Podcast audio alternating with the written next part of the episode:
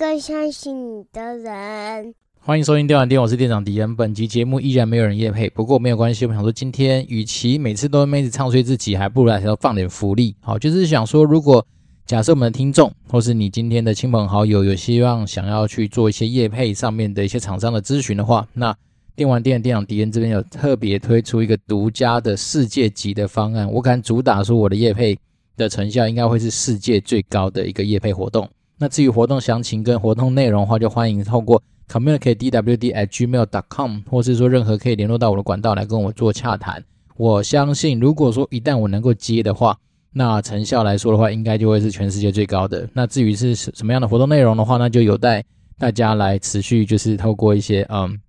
多交流啦，看看有没有机会，就是真的能够让我们来帮助一些好东西来去做一些推广。那当然，我也是希望说能够帮我们的听众争取更多的福利。所以说，如果说你今天有一些亲朋好友，或是说你的公司行号，就是有想要做一些业配推广的话，那我这边有一个应该可以说是全世界 CP 值最高的一个活动的一个企划。那如果有兴趣的话，我们都可以来私下做一个联络。好，那今天首先呢，先除了就是跟大家讲完就是说这个活动以外呢，我想要跟大家做一个抱歉，就是那个刊物的部分，就是上一集有讲到说那个好像排名第九名的那个呃游戏公司是世嘉，其实世嘉就是 Sega 啦。好，非常感谢我们就是热情听众，就是给予我指正。好，那中没想到说原来中文翻译这么深，这个水蛮深的。我还真的之前没有特别留意到说，原来 Sega 从小就是玩这个呃这家游戏公司的游戏玩到大的，没想到它的名字居然中文叫世嘉啊！这真的是才疏学浅的我，没想到居然它就是 Sega。那我想要讲到 Sega 的话，大家应该就不陌生了。Sega 其实它出了蛮多。蛮经典的，当然一方面是除了是它的那个经典主机之外，那当然它也出了蛮多很经典的一些游戏。那我从小是从 Sega 开始玩，Sega 就是那台盒子黑是黑色的，然后它的卡夹就插在它那个圆形盘子正中间的那一个游戏，从那个主机开始玩。然后小时候我记得蛮多经典的游戏啊，就是什么魔王连狮子啊，那最有名的代表作应该是音速小子吧？我记得它音速小子呃好多代吧，然后有一代中间。它还会上面让你可以插一个什么加速卡还是什么样子，就是类似于扩充的东西。那当然像魔界村啊、战斧啊、兽王记啊，这些都是应该相信都是一些我们这个年代的人耳熟能详的一些经典的游戏。那当然 Sega 后续出了另外一台主机就是 Sega Saturn 嘛。那 Saturn 那个时候当然就是跟 PS 就是在伯仲之间的两个平台。那我那时候呃国中吧，我记得那时候在做这个选择的时候，我就很天真烂漫的觉得说，哎。好像 Sega 上面感觉东西应该比较有趣，好，所以那时候就是呃跟我老妈就申请了，我们就买了 Sega Saturn 回家，就才发现那时候 Saturn 似乎，诶，当然它在音速小子方面你是可以玩到一些蛮好玩的游戏之外，但是它好像不是太多的一些那种真的什么独家的大作，因为我记得 PS 上面那时候光是什么对战热舞啦，然后有一些像是史克威尔相关的一些游戏，好像都是以 PS 那个平台为主，但是当然 Sega 还是有一些。蛮有趣的一些游戏啊，什么 VR 快打啦，然后一些呃，总之他们就是彼此都有一些特别的一些游戏可以去做一些呃博众啦。所以那时候我就记得，我是到了国三吧，就是比较后期才开始买 PS 的主机。那我记得 PS 主机玩也玩一阵子之后，呃，热度退了之后换 PS Two。然后我记得我 PS Two 买过两台。好，那以前就是为什么会买两台呢？是因为有一台。嗯，你也知道小时候大家都会去改机嘛，然后玩玩玩玩到后面就发现，哎，奇怪，他们有时候，因为他们那个老板我觉得也蛮贱的，他那时候就是一开始卖我们主机的时候没有卖那个变压器，好，然后等到有一天我发现我主机有点状况之后，我就跑去找那个小卖店老板，跟他说，哎，为什么你那个东西是读不到？他说，哎，你没有买变压器。我想说靠腰，那时候在买的时候你怎么没讲这句话？然后他当然他就没解释东解释西，他说，反正呢你没用变压器。那可能你的电流就不稳定，那电电流不稳定的时候呢，多少都会伤到主机的主板。反正讲一大堆狗屁倒灶的事情。好，那时候也就相信他。然后，然后那时候他也讲说，啊，一方面是你那 PS 那种，就是以前那种读光学读取头吧，就是镭射头，然后读取久了，它自然它那个什么镭射力道就会衰弱。所以当然它对于那种就是比如说我们以前小时候都玩的那种台制片，它的那个读取的功率或是效果就会有差。好，所以那时候就想说，好了好了，要不然就叫老板你说要多少钱嘛？反正那时候就是硬凑着自己的零用钱，就说我就是要修啦。然后就说，那就换一个读镭射读写头，大概是一千块，好，假设一千块。然后就修完之后，那时候马上就去那个 PC Home，哎，不是 PC Home，那时候是雅虎拍卖了，反正就是有一个拍卖网，直接把这台主机就卖掉。然后那时候当然就写的就是洋洋洒洒说，诶，反正就是要换主机，然后呃，读写头换成新的，然后尬很多很多的游戏片，然后就让大家觉得很划算，然后就一口气把它卖掉。卖掉当天还是隔天吧，马上就去搬台新的。但是我就不找那家小卖店买，我就去别的比较算是相对比较连锁的或者是什么样子的一个店，就是搬了第二台 PS2 的主机回家，因为就是还是想玩啊，只是说就是觉得每次那边读那些东西读的就是读不顺的时候就很不爽，所以那时候小时候就干了这件事情。那当然，呃，我对于另外一，就当然对我卖家，我也是就是呃照顾到好了，就是基本上现在就明白，刚才讲说我们读写头都换新的，那他不介意的情况下，我们才进行这个交易。然后当然我就是基本上把我以前玩过，那甚至是有一些可能没在玩的游戏全部送给他，所以林林总总，到时候光是游戏片送他，也送他个诶五六十片还是上百片，应该都有。反正以前国中嘛，大家都知道，就是呃玩那种台制片的时候，你就慢慢慢慢买买下来，其实那个数量其实是蛮惊人的。好，那我跟 Sega 渊源其实真的蛮深的啦。从小时候，因为第一台主机，诶，除了呃不是第一，第一台是任天堂啊，但是第一个拿到就是呃亲戚的那种哥哥送的主机就是 Sega。然后从然后那时候你也发现那时候看到 Sega 的画面，就觉得哇，它完全是吊打任天堂啊，所以就觉得真的是一个蛮经典，而且陪伴我。童年时间蛮长的一段时间的一个主机，好，然后我最近在查那个 Sega 的那个新闻的时候，因为想说对听众比较不好意思嘛，居然连世嘉都不知道是 Sega。那看他的新闻的时候，就发现说，哦，其实，在那个 Switch 啊，其实 Switch 上面有出一个游戏叫做 Sega Genesis Classics，然后它就是把呃，它的中文翻译叫做世嘉创世经典游戏合集，它好像是南瓜了五十款。就是在 Sega 上面，大家被大家谓为经典的五十款的 Sega 的游戏，直接就南瓜在它的那个 Switch 那个游戏里面。好，所以你看，讲真正时代的眼泪。以前一片一片买，没想到现在你直接买一个 Switch 的一个呃游戏，然后就可以用同时拥有五十种，就是呃里面包括什么音速小子啦，然后刚刚说的什么战斧一二三吧，还有什么兽王记啊，一些有的没的一些游戏，反正呢就是很划算啦。那我这样看到之后，我自己都想买，而且大家也都知道。如果今天你要买 Switch 的游戏的话，嗯，除非你特别喜欢有那种就是收集它的那 SD 卡的那种，嗯，就是快感，或是说你今天就是想要做一些二手交易，要不然说实在的，你要买 Switch 的游戏，其实买数位版是相对比较便宜的，而且呃，Switch 这个它这个平台也蛮妙的，就是说你要买之前，你就先上那个啊 Google 去打一下说，呃，类似于说呃 Switch 游戏比价。或者是什么 Switch Pricing Comparison 什么的，然后呢，它就会有平台专门帮你去捞，现在在世界上哪一个商店它的那个售价是最便宜的？因为有可能有的时候是在巴西啦，在俄罗斯啦，在南非啊这种地方，它可能会打折。然后呢，那时候其实你就要把你的账号，你就先登录呃林天东 Switch 去把你的账号的那个 Account Region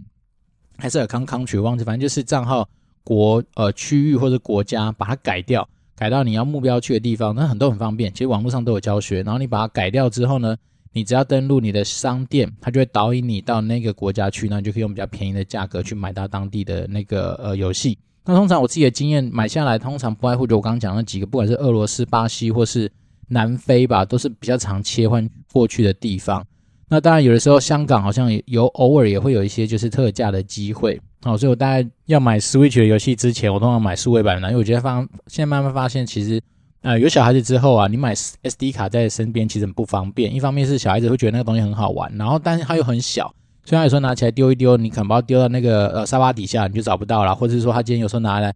最怕的当然是小孩子如果还很小，他放到嘴巴里面吃到身体里面去也是很麻烦的一件事情。所以我自己慢慢就觉得说，哎，而且一方面是懒得走到前面去换 SD 卡啦，所以我就觉得说买数位版其实有它的好处。那当然，你买数位版的话，就不要忘记记得要去买那个 S 呃，它的那个就是 Micro SD 的那个记忆卡。好，那现在其实都有很便宜、像经济实惠又大容量的记忆卡。那我觉得这样弄起来，其实玩 Switch 的过程就还蛮开心的。好，所以我觉得没想到，哎，居然 Switch 上面有以前 Sega 的满满的回忆。那到时候可能就会花点时间去把它给搞进来。那另外一个是跟 Sega 有关的新闻啊，就是在查的时候发现说，有原来。在二零二零年年底的时候，Sega 就已经把他的那个街机卖给另外一个什么 Genda 这个这一家公司，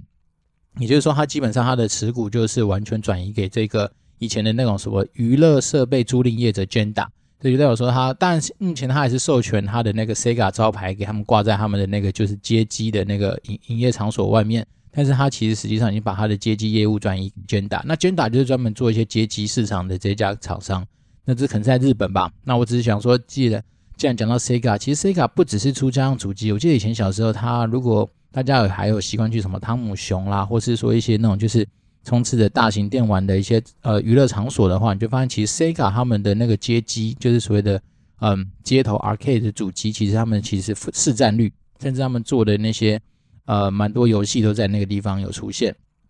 那只是也许这里真正的是一个另外一种时代的眼泪啊，就是说现在。好像街机的市场跟我们小时候比起来，其实差异蛮大的。那这当然多多少都是一些，因为可能现在家用主机啊、手机的泛滥啊，或者说 PC Online 跟这些东西，让当大家就是慢慢的减少对于就是街机这种东西上面的需求。哦，不过说实在的，其实街机它有时候还是有它好玩的地方，跟就是在那边玩的时候有些迷人的色彩。例如说你在玩的时候玩的很好，后面就会有人看呐、那以前小时候在玩《灌篮高手》，玩一些就是格斗类型的游戏的时候，其实后面站一排人的时候，那种爽感其实是，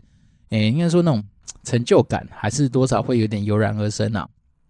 只是说这东西可能就随着时代，真的慢慢的就是尘封在我们的记忆里面了。好了，那今天就是前面开场，先花点时间跟大家就是补充一下所谓有关 Sega，好，就是世嘉这家公司跟迪恩的一些连接之外，那我觉得今天主要是想要呃跟大家聊聊，是说如果说你今天。假设就像我们之前说，你因为疫情嘛，你被迫还是要在家里的时候，那有些人就会想说，那我要卖弄我的技能或卖弄我的记忆跟知识的时候，那有哪些地方可以去？其实，呃，这个要回归到说，那时候我在做这个 podcast 的时候，一开始，因为我们总是要经历过一些，比如说你要去发想你的 logo 啊，你要去设计你的 logo 这些东西的阶段嘛。那那时候我就发现说，其实我第一个，我坚称说，我不真我真的没有什么太多美工的天分，好，所以那时候我。这方面就是觉得说，诶，总是要找到一些就是嗯 CP 值比较高的管道来处理这件事情。所以我那时候电玩店的那个 logo，在前面一开始发想那个有关于它那个图形的那些 idea 的时候，我就上了一个网站叫 Fiverr，F I V E R R。那我都蛮推荐给大家可以去看看，因为 Fiverr 它就是一个类似于集众多那种就是呃自由工作者，就是 freelancer 在那个地方的的环境。那通常你去搜寻的时候，你就可以打像我那时候就要为了找 podcast 的那个 logo 嘛，所以直接打 podcast logo design 啊，或是 podcast 的什么 art design 啊，或是什么 podcast 什么 cover art，反正就是一些关键字打一打之后呢，它就会有一堆就是很厉害的人哦，然后来自于全世界各地的一些人，他们就会来就是被搜寻出来。那当然你还可以设定一些比较击败的条件呢，像那时候我就很坏，我就设定一个比如说五块钱还是十块钱美金，然后在二十四小时之内回复的，或者二十四小时之内能够提交。就是我一些啊需求的人，然后他其实真的还是有办法找到这些人，然后我觉得蛮酷的。然后我那时候记得好像我当下找了好几个人吧。当然这个东西其实就是呃后续有跟一些大神在聊天了，像是呃 Mula 大吧，就是 M M 观点的那个 Mula 大，他就说他那时候用过 Fiverr，然后他觉得他那边的呃效果或者是他得到的一些品质，他觉得没有到非常好，因为那时候也花了不少美金，然后去。请他们做一些类似于说是啊，比如说不管是什么一些嗯美编设计的一些提案啊，还是什么，他都觉得好像不是很满意。那但是对我自己来讲，因为我当时候只是要取得一些灵感嘛，然后那时候我想说，毕竟很多人他们搞不好已经接过不不少那种 podcast 的那种封面的设计，所以我想说就由他们来提案。那我设计每的那个金额数都很少，比如说你看我刚说的五块啊十块美金就可以发案啦。然后当然你就会把一些你的想法，比如说我今天电玩店，我是要讲有关电玩的一些事情、职场的一些事情，然后又希望能够带到一些什么，反正就是把一些你想到的一些东西 brief 给他。那我们刚刚讲说电玩店，它的英文缩写可能是 DWD，那看能不能从 DWD 这样对面去做一些些它的延伸。所以那时候就收到不少就是呃不同风格的一些人的一些提案。那当然过程中你还是会发现有些就是妈的很奇妙，他从头到尾就不跟你联络，然后。可能是也也不知道是不是收钱不不理不理你还是怎样，但是他通常就是呃回应的速度啊，各方面的状况就很糟糕。那比如说他承诺你，比如说也许二十四小时或四十八小时，他可能是会超过时间才交件。我也有遇到过这样的状况，那后面我也懒得去请他修了，因为你也知道请他修没有什么好结果，所以就给他一个差评。好，比如说给他一个负分或之类的，反正呢那个地方就是。一个，你把它想象成是一个非常大的平台，然后不只是只有这种美编设计，像是我后面有去查，包包括说什么一些音乐制作啦，然后或者是说一些像很多人就是说，哎，我们其实买了一套蛮贵的软体，那可以帮大家做一些声音修复。他那边也有这样的服务，就是说他们可以帮你做一些声音的修复啊，或者说一些声音的一些剪辑啦、影片的剪辑啦，反正各式各样很多元啊，包括说名片的设计。好，对，像那时候我我们电玩店的名片，因为哦，我真的是完全没有什么太多的那种美编的一些能力，所以那时候我想说，那光是连那个呃。Business card 的那个 design 啊，或者说 Business card editing 都有这样子的一些服务嘛。那我就是把我的一些 logo 整理好，然后我需要的文案我把它写好，然后我就跟他们，我就说，哎，你就帮我排。那就那时候就排出那种直的、横的都有，蛮多建议的。那之后我就跟我老婆选了一个，我觉得好像还蛮漂亮的，就是蛮特别的一个名片的一个样式。然后就去找一些那种在台湾其实有蛮便宜的就可以输出名片的公司，然后你就把这个东西给他们，就可以完成这样的动作。所以变成是说，其实。我觉得有这样的平台在，其实就是能够帮助我们。就是你今天如果真的想要找到一些灵感啊，或者说有些东西你确实就是没办法花高价嘛，去找一些真的很专门的一些公司的话，那这种个人的服务，其实我觉得还蛮不错的。那那换个角度想，如果说我们今天假设真的就是想要去打工赚这种钱的话，那你就可以先盘点一下你自己拥有什么样的技能。好，比如说像我搞不好就可以说，哦，我可以帮大家修音乐啊，那修个音乐，或者不应该说是修音乐，就是说修个音档嘛，反正我就是电脑。软体给它放上去，跑跑跑跑出来，然后回传给你。那这样的话，可能给你收个一百五、两百之类的。但是我只是不想赚这个钱，所以我觉得跟很多这些 podcaster 就想说，就咱就无偿嘛。如果大家有兴趣的话，大家交个朋友，这都没关系。但是在网络上啊，在 Fiverr 那边，这个东西都是有价的，就是确实你都可以找得到，呃，一些你想都没想到国家的人会提供这样的服务。那那时候我当然就很好奇啊，我那时候跟我同学还在聊。哎，就说哎，为什么这种地方会有这么便宜的报价？那我们最后去研究一下他们的国家，你才发现说，其实，哎，虽然说我们在台湾的工资已经是他妈的靠背的低了哦，但是其实我们还是在这个世界上还是有些很辛苦的第三世界国家，他们的薪资条件搞不好甚至都没有台湾好，所以当然他们就有些就那种学生啊，他就很愿意用这种相对比较低廉的价格来去承接这些案子，而且甚至有些讲真的，对他们那些比较有经验的一些创作者来说，搞不好他们帮你设计一个。他们的一些不管是 logo 啦，或者是说一些艺术创作的东西，也许对他们来说都是很快的，因为他们搞不好很有经验，然后给你你给他的一些文字或是一些 brief 上面相对清楚的话，他们就能很能够发挥。对，所以我才说，其实有时候真的是交给专业的人来，也没有想象中那么贵。好，那这是国外的一个网站，就是 Fiverr 嘛。那我那时候想说，诶，Fiverr，他没想到他其实在美国，他也是一个上市的公司，他的股票代号是 FVRR。但是如果今天你真的是有想要投资这样子的公司的话，我只是觉得说，就财报的角度来看的话，目前它处在的位置是观望，也就代表说它体质很烂哈。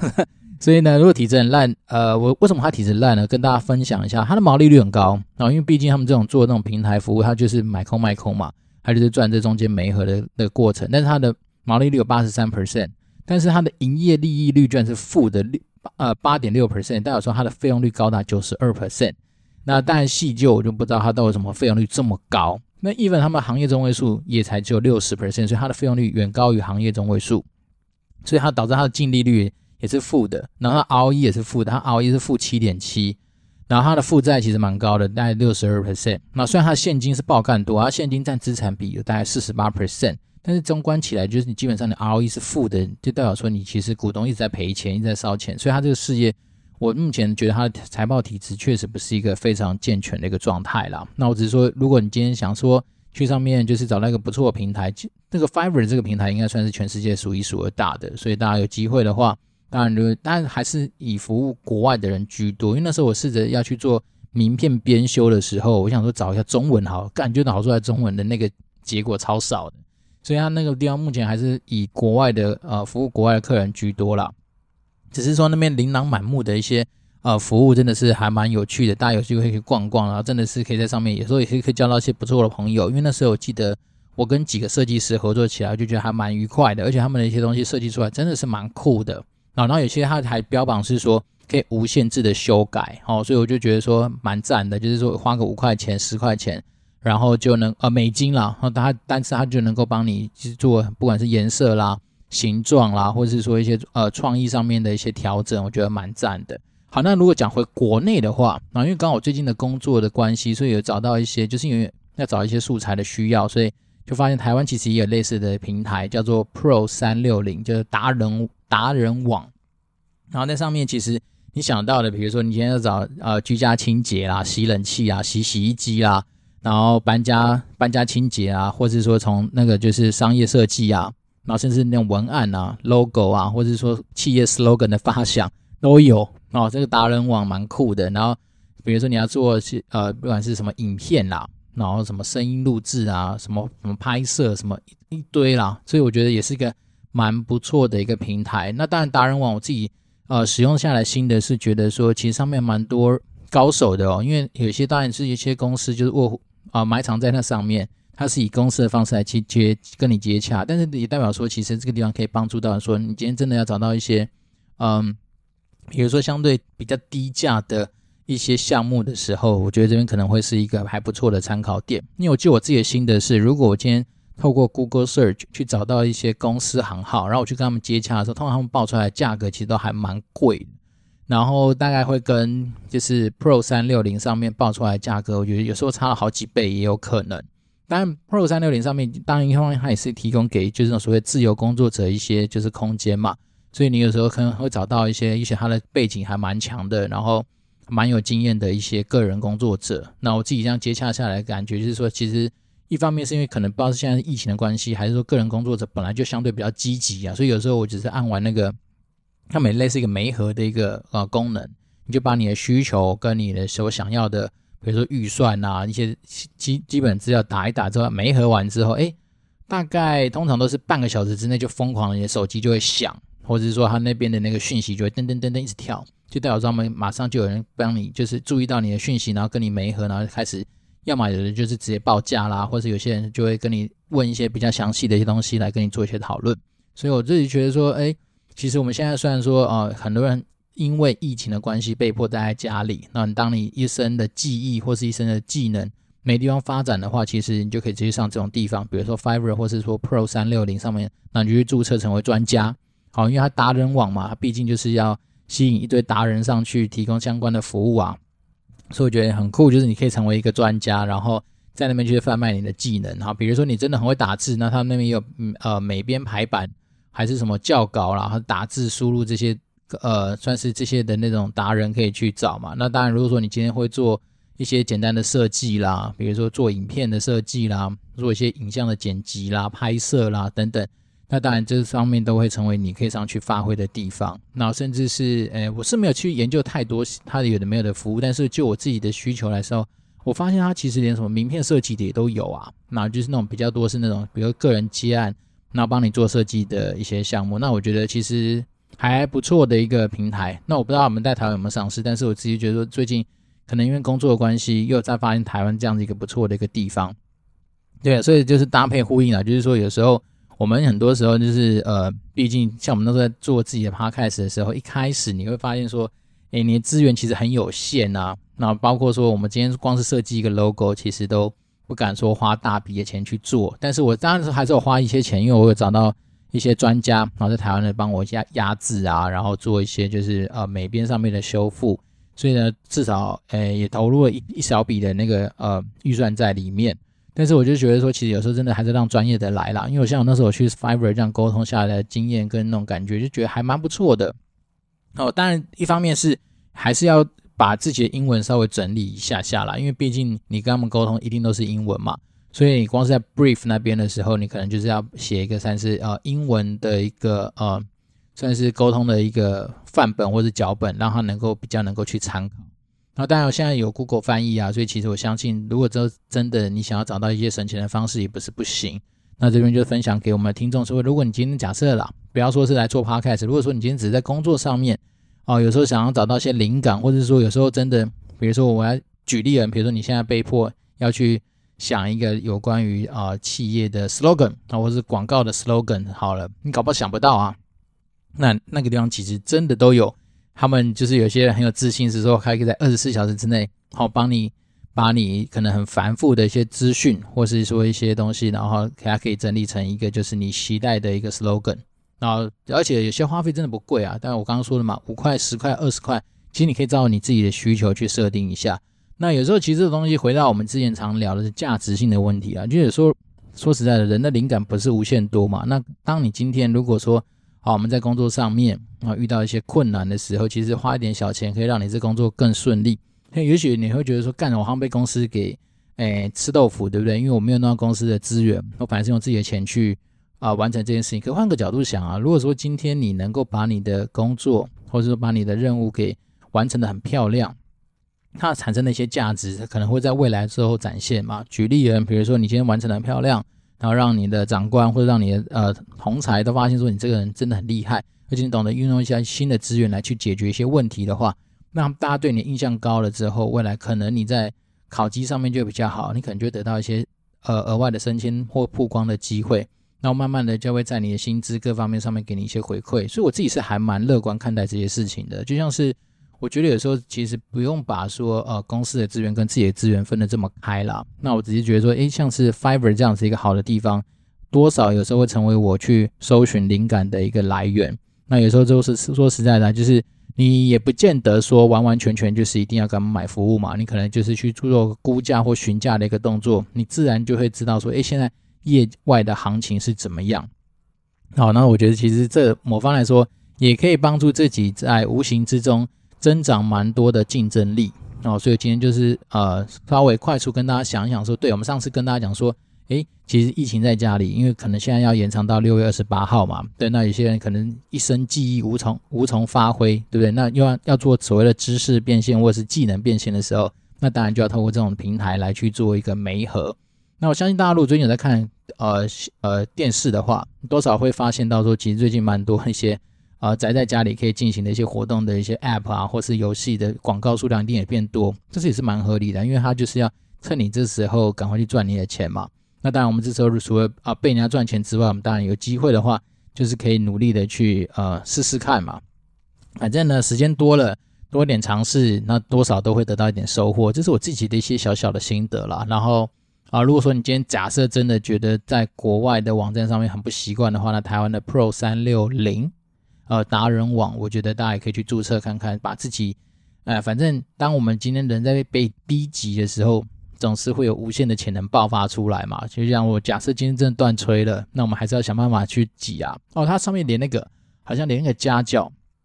都有人在找哦，所以假设我们今天假设英文还可以，好，数学小时候的算术还懂的话，然后什么物理、化学、生物都还记得的话，那当然你也可以去卖弄一下你的知识。那这某方来说也是一种知识变现的一个过程。那假设甚至是你很会写文章的话，它马上也有针对部落格、部落客那一块的一些呃需求吧。反正呢，就是你可以去逛逛。那我觉得其实真的是最近的状况，其实闲暇在家里啊，没事的话，你可以去找到很多的资源啊。那我觉得其实这都是一些在啊、网络时代下面呃衍生出来的一些新的工具。因为我回想起来说，小时候我以前有去做过家教，那以前小时候家教。找的过程没有像现在那么方便，那时候就要透过一些就是有特别的一些呃中介吧，像桃桃园区好像有个什么不知道是崔妈妈还是什么妈妈的吧，反正就是一个很酷的一个大人。然后那时候我记得我是大学生嘛，然后去的时候那个就是一个呃大叔，然后他就直接说：“哎，你会英文吗？”我说：“对，可以。”他说：“好，我们这边有个 case 就是教国小学生，好，那你去试教看看。”然后对方觉得不错的话，那接下来就这样。然后那时候。诶，就是去教，反正桃园嘛，然后教一个小妹妹，国小吧。然后那时候大概每次就是呃，依照他们准备的教材，然后去主要是纠正她的发音，然后带她呃背这些单字，然后教她一些英文这样。然后一小时好像四百块，然后一个礼拜去就是两个小时，所以有八百块。然后那时候对于我一个呃一个礼拜的呃零用钱大概才一千出头的人来说，我觉得这个只是个蛮大的诱因，所以那时候就去教。但是教了几个礼拜之后，其实我觉得小孩子有时候还是蛮。毕竟国小吧，所以还是蛮爱玩的。然后有时候，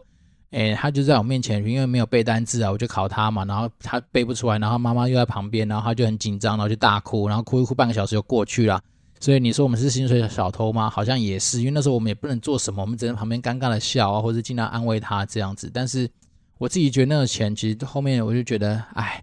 还是觉得让他们回归到正确的补习班去吧，因为他们目的其实很明确，就是希望能够。让自己的小孩子在英文考试上面的分数能够高一点。那我们这种就是比较偏向于是陪你，就是说可能可以闲聊啦，然后纠正你的发音啦，或者说让你就是在自然的情况之下去呃有个练习英文机会的话，可能还是比较不像于他们期待。所以他们最后他们就直接跟我们说，哎，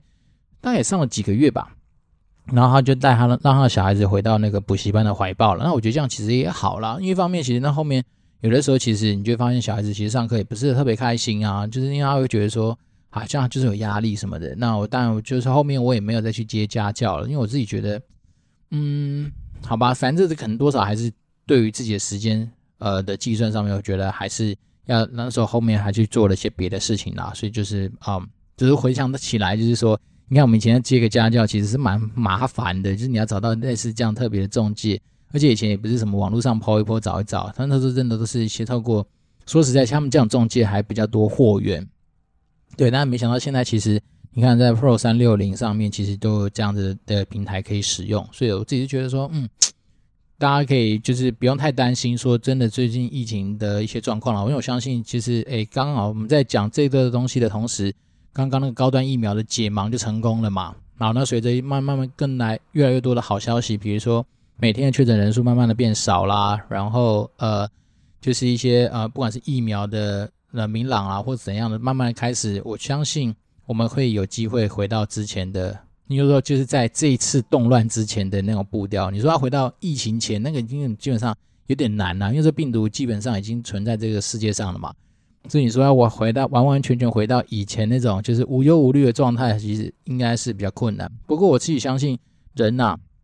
这种动物总是有办法，就是能够呃找到一个新的适应的方式，而且人的适应性其实蛮强的。所以我个人是还蛮乐观看待就是接下来的一些生活的形态。那我只是觉得说，嗯，反正我们越是这种情况之下，当然是维持自己好的一些心情，其实会蛮重要的。然后我们当然就是。发挥自己的潜力嘛，在嗯看似没有可能的地方去找到一些可能的机会，那也就是这样子，让我们在呃那时候做不管做 Podcast 一开始啊，或者最近的时候就找到一些有的没的平台。那我自己觉得说这东西不能只有我知道嘛，所以赶快分享给我们的听众。好，那今天确实也有没有新的留言，所以代表说没有一些人情债需要还。那我只是说，诶，刚好我们今天一开始因为没有业配的机会的情况之下，我们就来业配我们自己的节目的业配。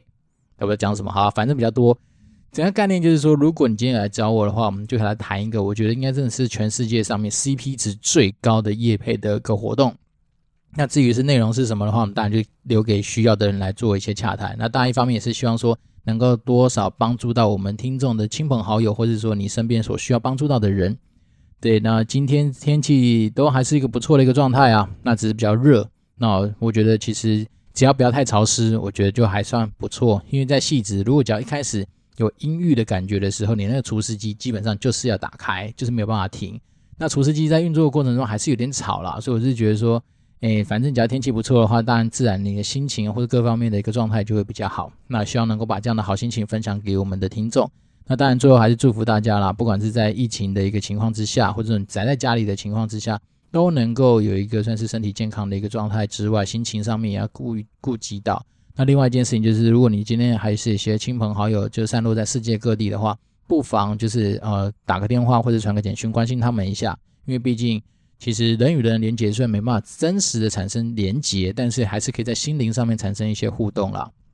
好，那所以呃废话不多说了，反正就是把我们今天想到的一些灵感，好，跟我最近发生的一些。呃，小东西或发现的一些好东西，赶快分享给大家。那当然，我如果可以的话，我应该会去把那个 Sega 刚那个什么五十款啊，算是什么创世经典游戏合集，赶快给它入手，那来回味一下小时候陪伴我花掉不少时间的一些游戏。那就把这样的心情分享给大家。那我们这边是电玩店，我是店长迪恩，我们持续保持联络喽，拜拜。